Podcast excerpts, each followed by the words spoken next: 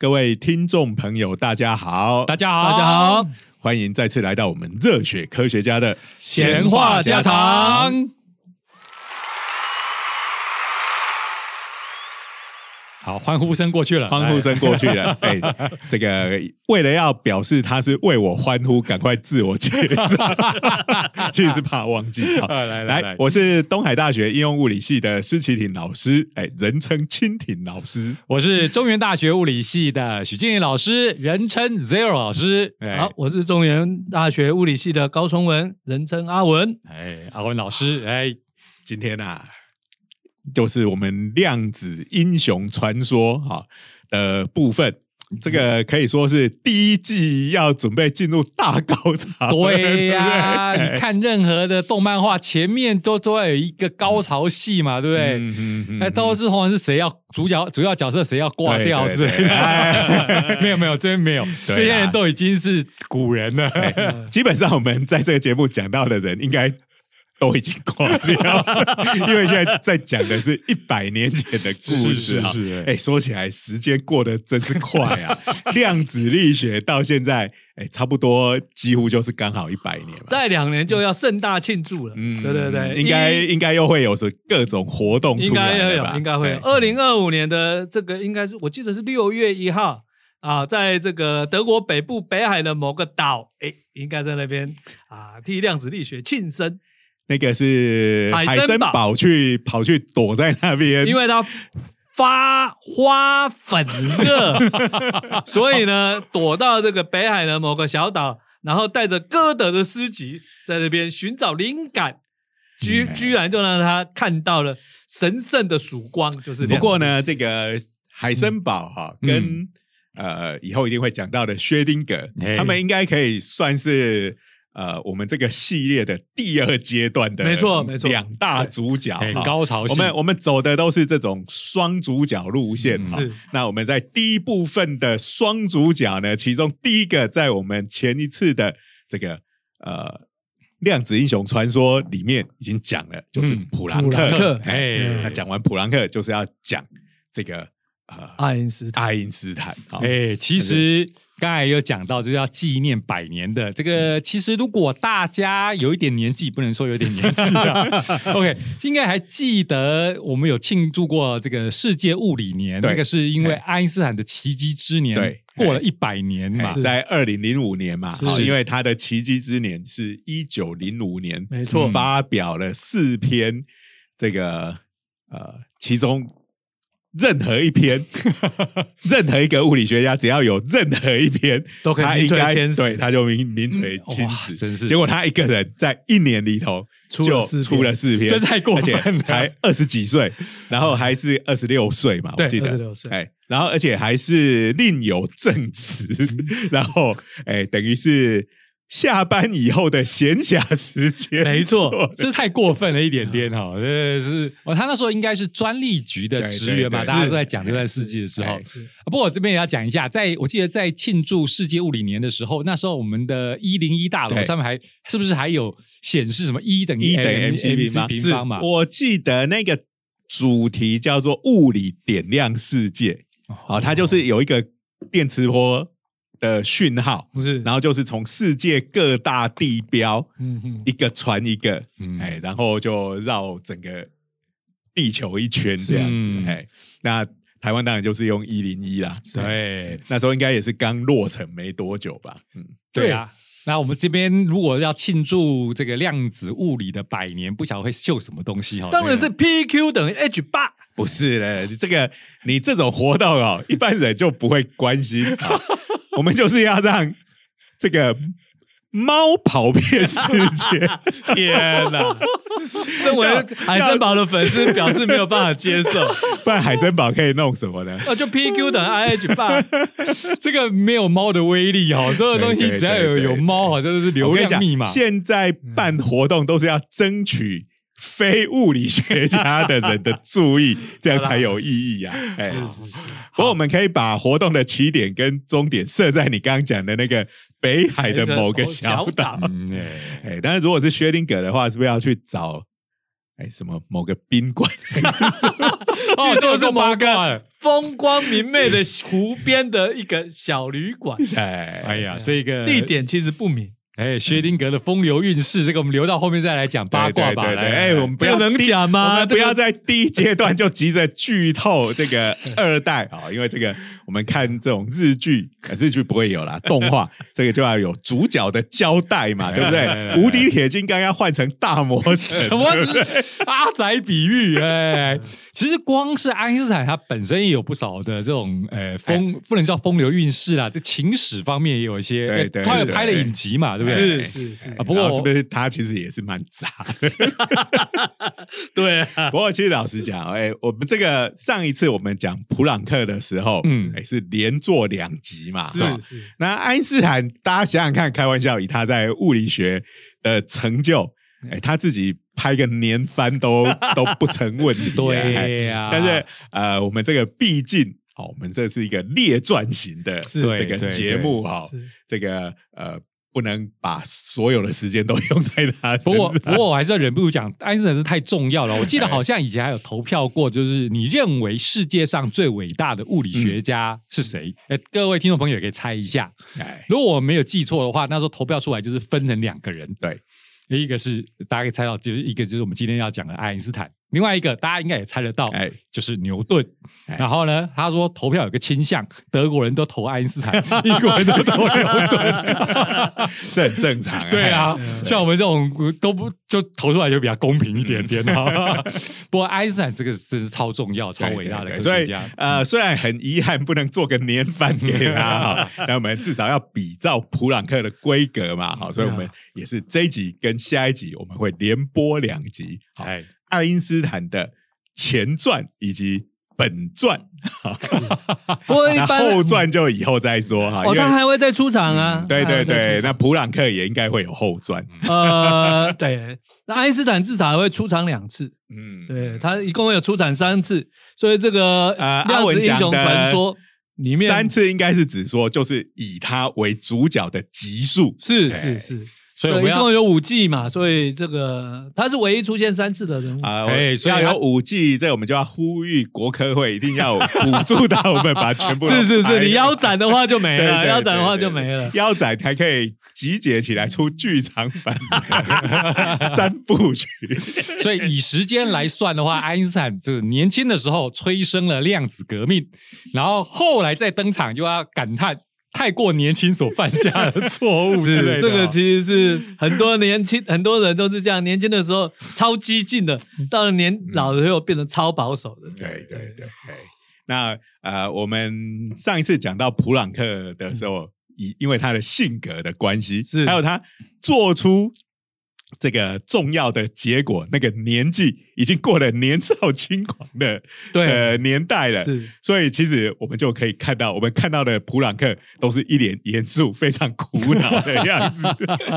但是现在要讲到的，就是我们的少年爱因斯坦。对对对对对。上一次我们讲到普朗克，他写下他著名的公式，就是我们这个能量哦，要用一包一包的形式，然后它跟频率哦，跟跟频率成一个比例，是这比例，那比例就是我们后来叫做的普朗克常数嘛，比例常数。对对，所以用方程式写起来就是能量等于普朗克常数乘上这个光的频率。对，他一九零零年写下的，可是五年都没人理他，要到了奇迹之年嘛，对不对？是爱因斯坦才把这一个呃公式的厉害发扬光大。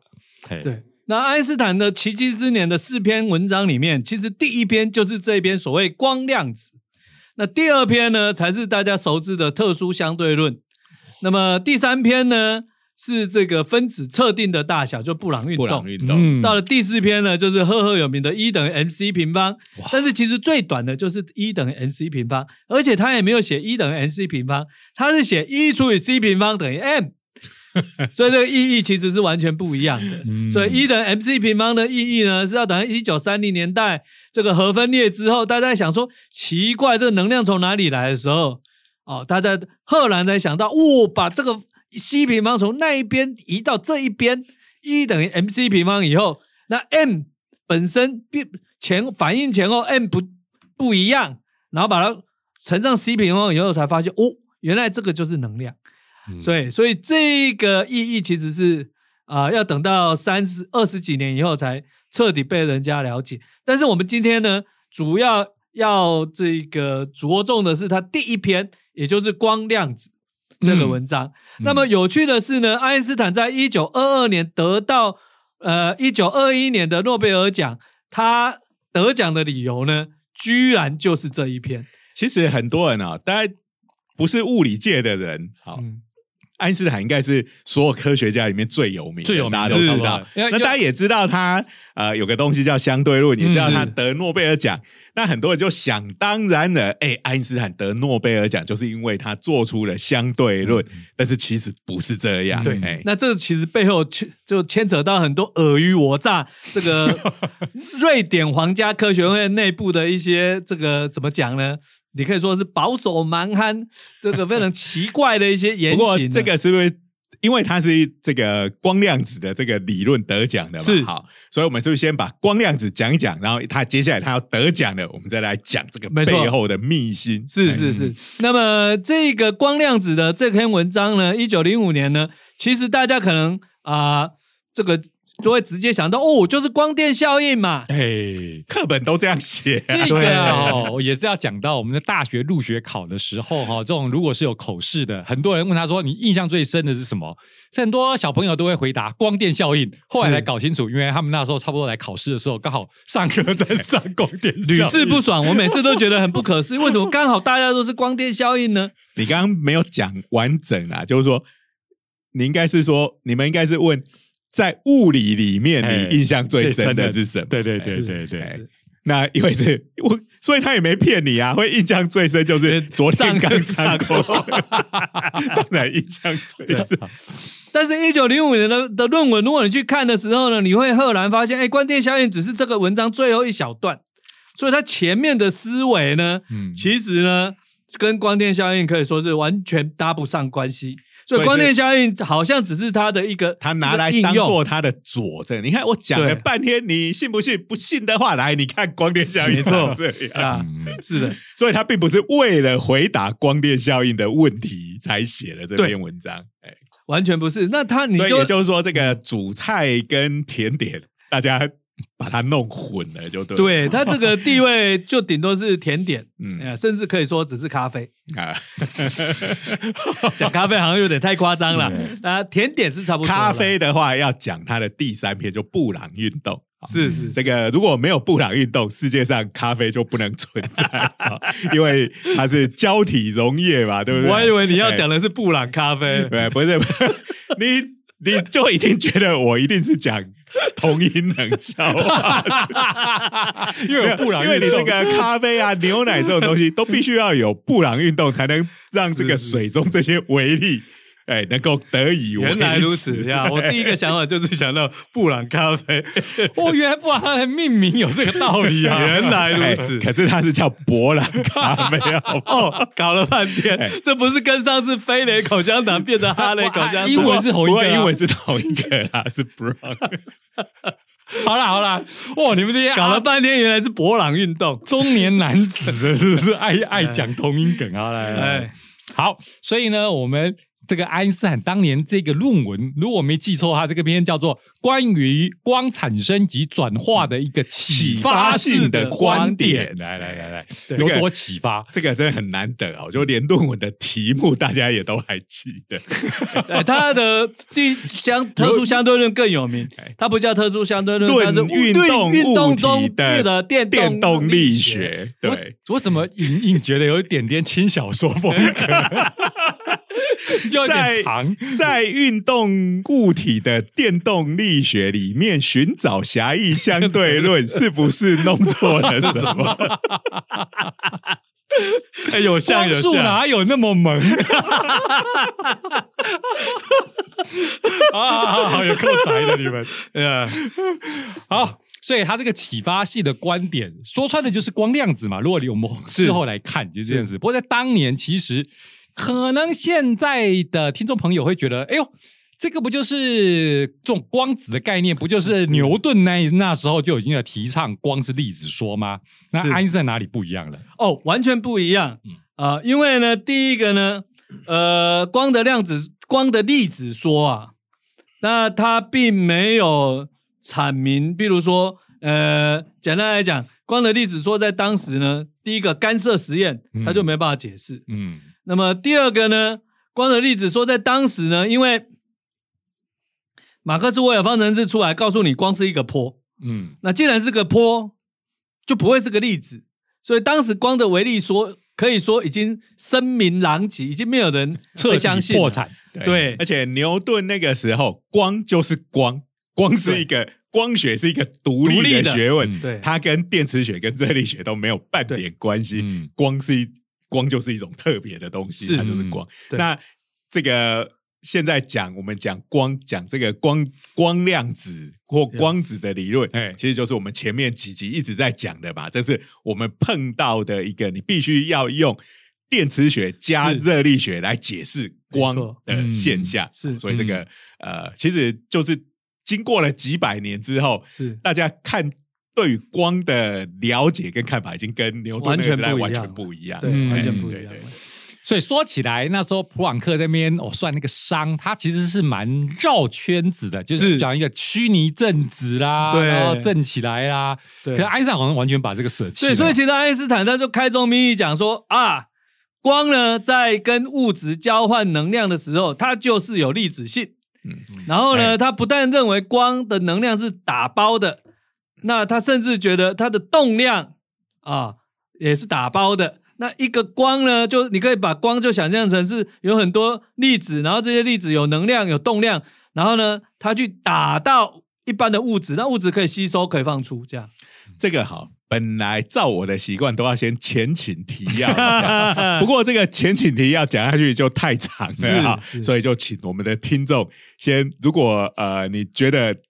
我们前面那几分钟不知道在讲什么，你可能要回头去听一下普朗克那两集。哎，事实上是应该要从《量子英雄传说》的第一集 啊，请你再一路听下来，因为通通都是在讲跟辐射、黑体辐射有关的东西。没错，对对。然后普朗克这个虚拟正子，它可以拿来计算熵嘛，所以就可以来解释黑体辐射嘛。是。然后爱因斯坦就说。你不要什么虚拟正子，我们直接算这些光，它对应到的这些光子，它的熵，它是这样的。他的论文一开始就很惊人，那就说，哎，我就直接来算光的呃熵，嗯，然后呢，他用的是维呃维恩的分布，嗯，然后他从维恩分布里面就得到一个结论，他就告诉你，哎，光呢，至少在黑体辐射的时候，它的行为就像是在。有质量的粒子在马克斯韦尔分布的时候的行为是一样的啊，那所以的确也就是粒子的马克斯韦尔分布的确可以用到光上面来。对，简单来讲就是它泯灭了光跟一般有质量的质点的差别。那这个概念呢，我我觉得这是很有趣的一件事情是。一般在看科学史的书，都很少人提到说，你想想看，一个他五月出了这个《光与观产生与转化的启发性观点》，七月写了在运动中的电动力学，那两个月之中，他还是爱因斯坦呢？那这两件事情有没有关联？就很少数去提到，我觉得是我大概是少数会去提的。事实上，我觉得非常重要，因为在呃小孩一相对论里面呢，他已经将以太给彻底的。废掉了。嗯，那在没有以太的状况之下呢？光跟物质互相交换能量，你唯一能够想象的是，光本身就像是物质一样。那既然光有粒子性，不，既然物质有粒子性，那光也应该会有物粒子性才对。所以这个呃，应不能说是逻辑，而是说一种图像呢，其实是自然而然就会产生的。嗯，那既然是这样的话，只要是有颗粒性的东西。可以一颗一颗数的东西，我就可以去数它的熵。那从熵去出发，其实就非常的合理了。其实哦，我在看爱因斯坦的东西的时候，都觉得他好像有有某个程度呼应了哲学上的那个奥坎剃刀理论的那种概念哦。就是奥坎剃刀，大家都可能听过哈。那个就是我们一个理论，如果复杂有简单的，你把那个不必要的东西砍掉的简单理论。可能是更贴近于真相。是奥坎就说你不要放一些不必要的。那安塞好像就是这样，所以就是普朗克他是说啊，因为光应该要是连续的啊，不能算熵啊，所以引进虚拟正子啊，就变成粒子就可以算熵了。是这个就是一个拐弯抹角。对，然后爱因斯坦来就说啊，就光直接叫粒子 就可以直接对光算熵。对，哎，那中间的数学推导的过程，搞不好是。几乎是一样，是 对。可是刚刚才讲到，像狭义相对论也是类似的嘛。以太不要，他就把它砍掉了嘛，都是爱因斯坦的风格。是，可是其实回过头来想啊，呃，普朗克一直没有办法，一直有很长时间是没办法接受光光量子。事实上，我们后面又提到了波尔，他也没有办法接受光量子，其实是有些道理的。举例来讲，牛顿的维力说在哪里？这个碰到了一个铁板。就是干涉的行为。那如果光真的是光子的时候，那你怎么去解释干涉、干涉、绕干绕射还勉强用啊？那而且牛顿在解释绕射的时候是用到以太，这下你把以太弄不见了。所以你要怎么去解释这些光学传统以来的这些波动光学，在十九世纪这个这些特别是法国的这些一群科学家都弄得这么漂亮的理论，哎，一下子你让它变成粒子性。你怎么你怎么收拾旧山河？就是变成整套理论都要重新架构了。是，所以其实有一个笑话，他们说在二零年代的时候啊，就是这样子。二零年代是一九二零年代啊，对对对，我们现在也是在二零年代。对啊，我怎么都忘了。百年的二零年代，在那个有一段时间呢，因为这一个呃波的粒子性跟波动性的问题呢，那有一个笑话，他们说在哥廷根大学啊，这个。礼拜一、三、五呢，光是粒子；二、四、六啊，那个时候礼拜六要上课哦，哈，光是坡。那大家就开玩笑说，那礼拜天呢，说啊，大家上教堂。是是是。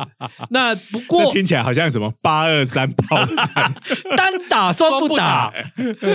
呀，不过我们现在。这个你问年轻学子，他都是颇利二象性，朗朗上口。可是你要晓得，在当年这是多么难以接受的概念。我我们坦白这样讲吧，朗朗上口的这些年轻人，真的了解颇利二象性吗？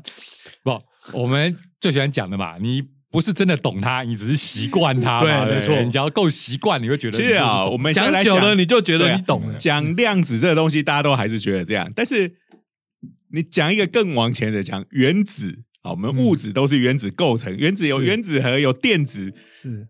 那在我们当小学生的时候，我们也从来没有眼睛看过啊。那就呃，老师一直讲，然后大家看了什么科学小朋友的这个科学书，看久了。大家都觉得，哎，那超自然，是，尤其课本有写，课本都不会错，对对对对啊。可是我们前面有讲过嘛，在一百年前还吵得不可开交嘛，还不确定原子在存不存在嘛，对啊。那这个爱因斯坦的第三篇论文，其实就是这个致命的一集啊，就是证明用布朗运动去证明分子的大，测定分子大小。嗯，对。不过很奇怪，是一九零五年写出这一篇，那为什么波兹曼在一九零六年还会自杀呢？我一直是觉得这个问题让我百思不得其解。对，哦，博博兹曼自杀，这是蛮地狱梗的，好不好？对对，我们每次都要引有一本书哈，一本那个，哎，好像是固态物理的教科书。对对，他这边讲的，他说统计物理的第统计物理第一章，哎，就讲统计物理啊，这个大家看的印象都超深刻。哎，就是波兹曼，波兹曼。哎，是他是对统计物理，他又以一生研究统计物理，是全世界最了解统计物理的人，然后他自杀了。他的学生厄伦费斯特接下了他的工作，然后他也自杀了。现在就轮到我们了。我靠，这这是课本里面写。然后接下来说，好，让我们从温和一点的地方开始好了。他的温和一点的地方开始什么呢？就一等于 h 零。哎，看起来一点也不稳的。一等于 h 六就是我们刚才讲到的布朗克的公式。哎呀，好啦，这个地狱梗先放在一边啦。哈，不过可以看到这个科学的革命哦，在这种转弯的过程中，这个大家要接受还不是很容易哦。连科学家本身也一定会遭到很多煎熬。就你就不用讲，我们上次讲普朗克，他明明就已经把整套的数学理论都做出来了，但是他就。呃，完全拒绝用爱因斯坦讲的这种方式去解释啊，虽然那是一个最简单明了。没错，我在想哦，爱因斯坦他没这个煎熬的原因，是因为他的人生是不是就已经够煎熬了哈？他因为他对这个其实他原来他。他他的求学过程也不是很顺利嘛？对，这个讲起来是，我说讲就我们的这个量子英雄传说都有标题啊啊。那这个普朗克，我给他的标题就是迟迟无法掀开美人面纱的老成科学家。那到了爱因斯坦的时候呢，就是变成什么呢？啊，就是惊天一集的。这个年轻的物理界愤青，嗯，其实我们通常对于爱因斯坦的印象就是那个满头发乱乱的啦，已经是晚年的时候的三个舌头舌头啊，是是，现在说是一个是一个老顽童的形象，是。可是我总怀疑他年轻的时候应该是个愤青，是他，你不用怀疑，他的确是。他的成长过程也不是很顺遂嘛，是不是还被送到军 军校去过？不是不是冤枉，他没有去军校，是这样子的啦。他念书，他在慕尼黑。念书呢，念到一半，他爸爸生意垮掉了，哎，所以他们爸爸呢就搬家搬到意大利去做生意，嗯。啊，他那个是直流电家，他做直流电系统，结果直流电系统后来被交流电打垮了嘛，嗯，好，那这就是电流大战的故事，没错没错，爱迪生 V，其实他是另外一个姓爱的家伙，没有没有，他算是受害者。然后呢，他爸爸把全家搬到意大利的时候，不知道为什么呢，就把小爱因斯坦留在慕尼黑。那爱因斯坦很讨厌德国式的教育，因为德国式的教育是那种还要上军训课的。嗯，那爱因斯坦最讨厌这一套，所以不是军校，是因为军训课的关系。是，然后应该是说那时候德国全国的学校都跟军校没两样。呃，他们那个其实我们在台湾老一辈的人，他们上日本的学校的时候啊，像我舅舅就会讲，哎，他就那时候我当兵的时候，他就很他就语带嘲讽的说。哎呀，你们这种能叫当兵吗？我说哦，是哦。然后我们以前在日本时代上军训课，还要练习这打滚，然后呢翻身到坦克车底下放炸弹。哇，只能敬佩了哈。这个我们的确没有这么这么矜持的操练。那时候是已经在世界大战的时候了吗？应该是还没有，不过一直都有这个情节。那个我之前看那个妹尾合同。的那个少年 H，他也有讲到这件事情，对对对对对，就是哎，但是他那个是大战已经。正在打了，但好像是在大战之前就前线已经快不行了，然后就是叫他们这些小孩子在学校，大家都在练这个，如何以肉身打爆坦克。哇，没错没错，对，这完全是真实的，这是这个我没看。这个少年 H，这 H 跟普朗克常数没有关 系，没有关系，是小写还是大写？那个是妹尾合同他自己的名字，哎什么？来自自首缩写啊，缩写对，好，那个书还蛮有趣的，可以去看一下。好，那那然后呢，他他被留在慕尼黑以后呢，爱因斯坦是超酷的，他说我不想念了，他也没跟他爸爸讲。就跑了，跑回家。他爸爸说：“你跑回来干嘛？”说：“我不想练。”大利是？对，没有他，而且他就丧失了他的德国的国籍了，是很严重的。这这有点一半叛逆哈，就哦不念了就很好，可是跑回家就有点点 呃犹太人吗？一半叛逆。然后呢，然后这个时候呢，他本来想要去投考这个。呃，瑞士的联邦理工学院就是 ETH，对，那很不幸第一年落榜的。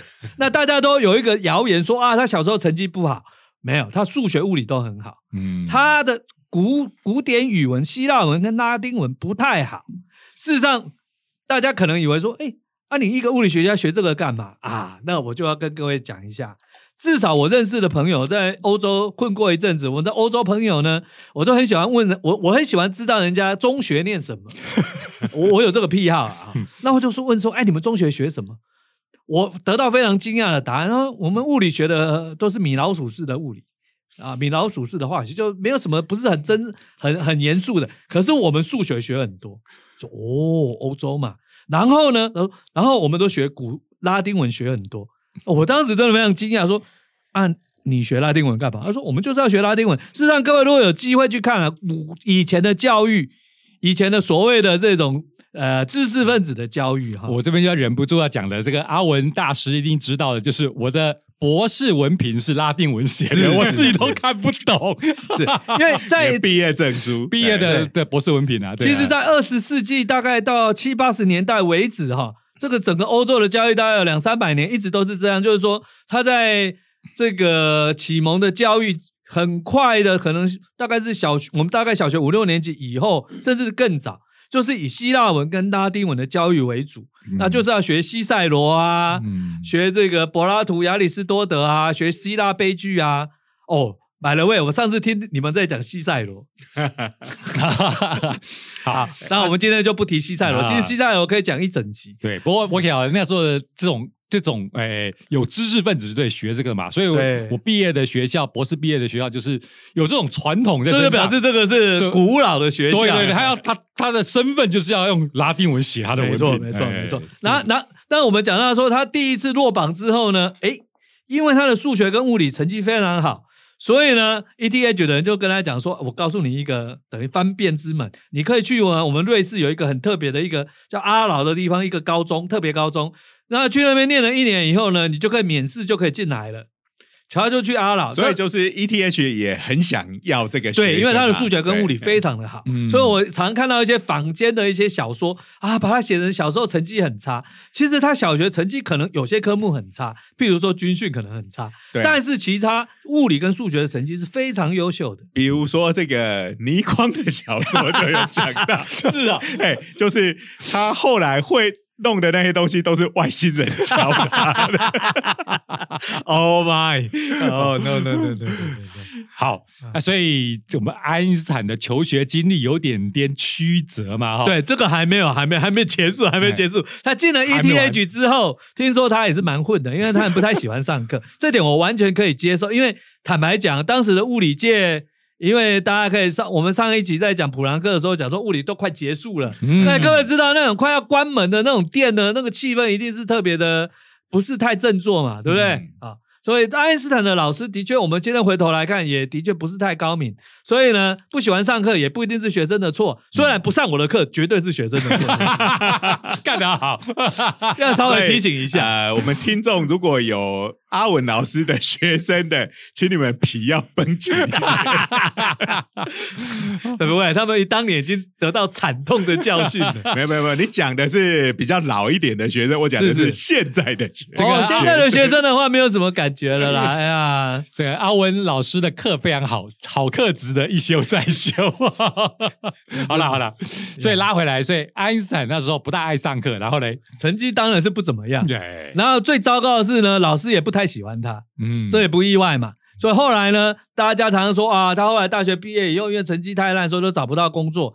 严格来讲，成绩虽然烂，没有他太太烂，他成太太成绩比他更烂。嗯，可是他跟老师关系不好，没有介绍信。嗯，那么各位可能在台湾不觉得介绍信很重要哈，可是，在欧洲呢，介绍信真是叉叉叉的重要。我记得我当时刚去英国当博士后的时候呢，要租房子。那租房子的时候呢，除了要账号以外呢，哎，他居然要介绍信，要推荐信。好，那要推荐信的时候，我怎么办呢？我只好找我老板啊，啊，帮找老板写。他说他要两封，虽然我有两个老板，但是呢，我那个两个老板，因为他们是夫妇，他说我们写两封怪怪的，所以最后只好去拜托我美国的老板帮我写介绍信。对，那写了介绍信之后，我才终于租到一个还不错的公寓。可是你在英国租房子，找个美国人写介绍信，不会适得其反吗？啊，不会啊，因为这个美国革命已经结束很久了，华美已经是盟友了，打过二次大战，已经是盟友了，打过第一次跟第二次。对对对对，不要用独立战争的时候的思维。所以呢，没有介绍信说爱因斯坦其实刚毕业的时候还蛮辛苦的。最后呢，幸亏虽然他跟老师关系不好，他跟同学关系不错，所以他一个同学叫格罗斯曼。的爸爸介绍他去专利局，所以他在专利局安定下来之后呢，其实他就跟同学，他就跟同事晚上呢弄弄了一个读书会，自得其乐。那么后来他自述啊，除了读马赫的书以外，其实他读的最深、最多的就是波兹曼的书。嗯，所以呢，呃，大概大家可以想象得到，我我我很有兴趣，我就去看他成名之前都在写什么论文。果不其然，爱因斯坦。在早期最早期写的论文都是热力学的文章。嗯，哎，这个想起来哈，因为那时候就是我们讲好几次嘛，那时候就是物理学好像已经快要关门的感觉。但是相对来讲，热力学是比起这些力学、电磁学这些东西来讲，还是。比较新一点的东西，对，然后里面可能还没有解决的问题也比较多。其实最大的一个问题就是热力学第二定律，也就是时间这个方向是怎么出现的。嗯，所以其实爱因斯坦其实在热力学着力甚深。所以一九零五年第一篇文章，如果你看了以后觉得很不可思议，说怎么都在跟我讲这个熵呢？怎么会讲这种看起来很莫名其妙的东西？根本不是光电效应。是，所以光我就讲光电效应，这是最后的。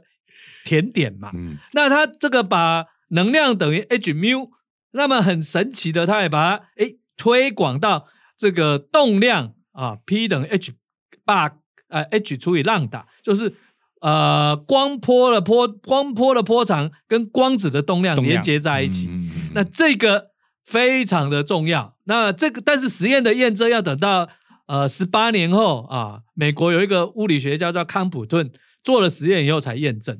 所以，那在这之前，电磁波这种光的理论里头，嗯，有提到跟动量有关，有有光压，光压，光压就是要一等于 CP 嘛，对对对。可是你还是没有光子的概念，没有没有没有没有，那波也可以产生压力呀，嗯，波也是可以产生压力的。所以其实用波动，其实当因为我们都知道波就是可以传递能量跟动量的嘛，是是是，光是神波就是一个范例，可以传递能量跟动量，对。所以，所以这个其实对爱因斯坦，对我们来讲，其实觉得很不可思议，因为你明明就是用马克思韦尔可以解释这么多事情，然后你突然放了一个跟马克思韦尔方程式格格不入的东西，然后说，哎，这样就可以解释所有的事情，你突然觉得说这很这很莫名其妙嘛，对不对？可是事实上，那爱因斯坦厉厉害的地方就是他不但能够坚持他的这一个光量子的学说，而且他很快就找到一个。非常好的一个例子，那就是赫赫有名的光电效应。嗯，那其实我想哈，就是说，为什么在高中教到近代物理的部分的时候，这一部分都拿光电效应来讲？是因为它有个呃实验在那边，而且这个实验解说起来又够简单。对，没错。要是前面在那边热力学第二定律什么 熵讲半天，那个根本高中生都还没学到那里，没错，没错。所以就变成有点是哎吧。甜点先上了，没错，甜点比较好吃嘛，比较好，比较好入口。虽然这个是编教科书的不得已的苦衷，对呀。虽然听众朋友不晓得还记不记得光电效应，我们可能还是得要再讲一下。对对对，关键最最炫的一件事情就是，你用不同颜色的光打下去，结果会不一样。而不同颜色其实就对应到不同的频率。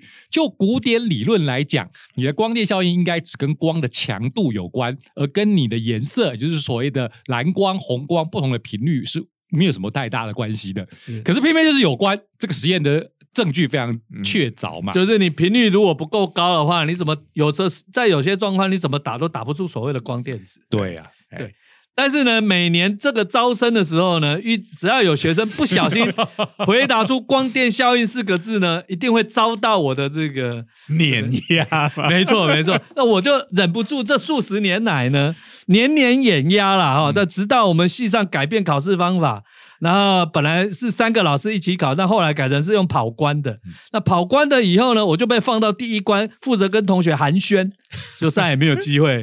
这应该是你们系上为了怕你整天碾压那些高中生，把大家都吓得不敢来读。同学你好，我是阿文老师，我们今天就来寒暄一下光电效应。你可以这样子开头啊 啊，我是会啦。但是事实上，我后来啊教书的时候，有一次有一个学生突然跑来跟我讲说。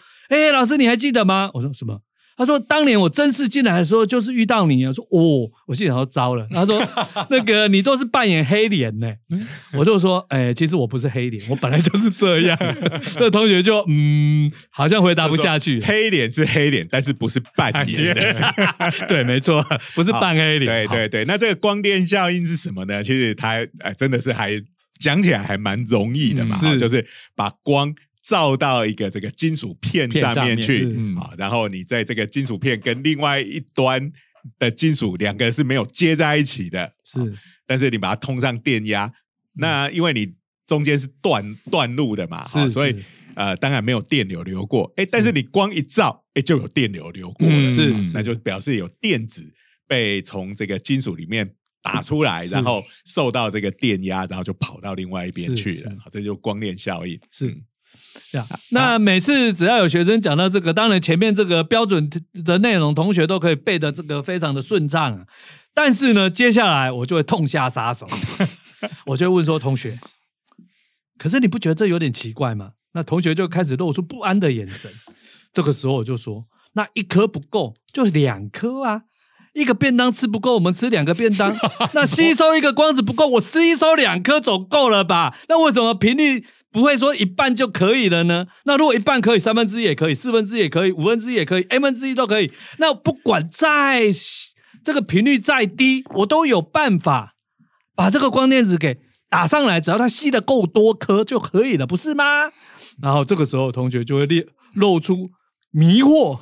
悔恨、不知所措、挫折、伤心跟愤怒的表情。嗯，突然进入一片接不下去，接不下去，是是是。忽然我们心中都涌出一丝凉意，对这个对这些同学智障 这个为他们感到难过。噔噔噔噔噔噔噔噔，这个实在是已经。